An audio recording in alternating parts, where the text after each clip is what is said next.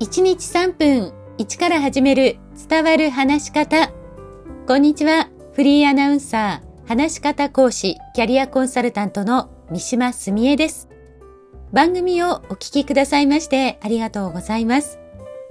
さあ、今回はどうやったら話し方が上手になるのかを私が今トレーニングで受講者の方にお伝えしているポイントをもとに私自身が学んできた経験と重ねてお話ししていきます。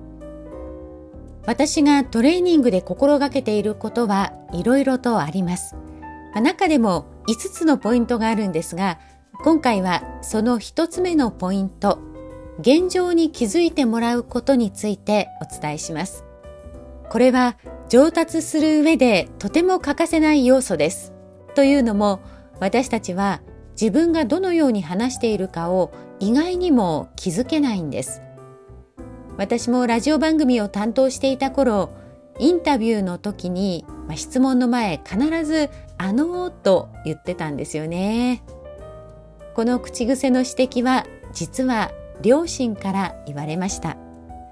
でもその時は「え私ってそんなに言ってる?」って思ったことを覚えています。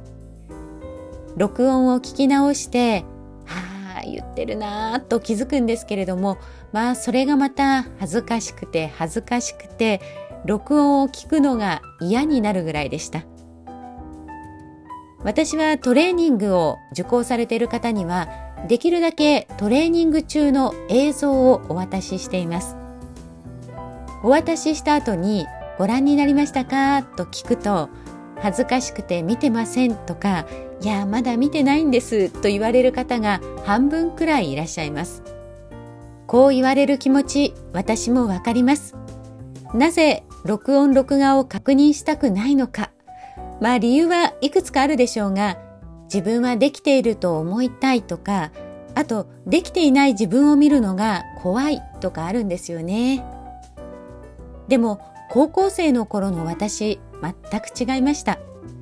逆にできていない自分を素直に受け入れて先生の言われる通りに練習していたんです、まあ、そのおかげかわかりませんがアナウンスを始めて1年3ヶ月ほどで全国2位にまで上り詰めることができました。大人になるとある意味変なプライドが出てきてしまうのかなというのも感じています。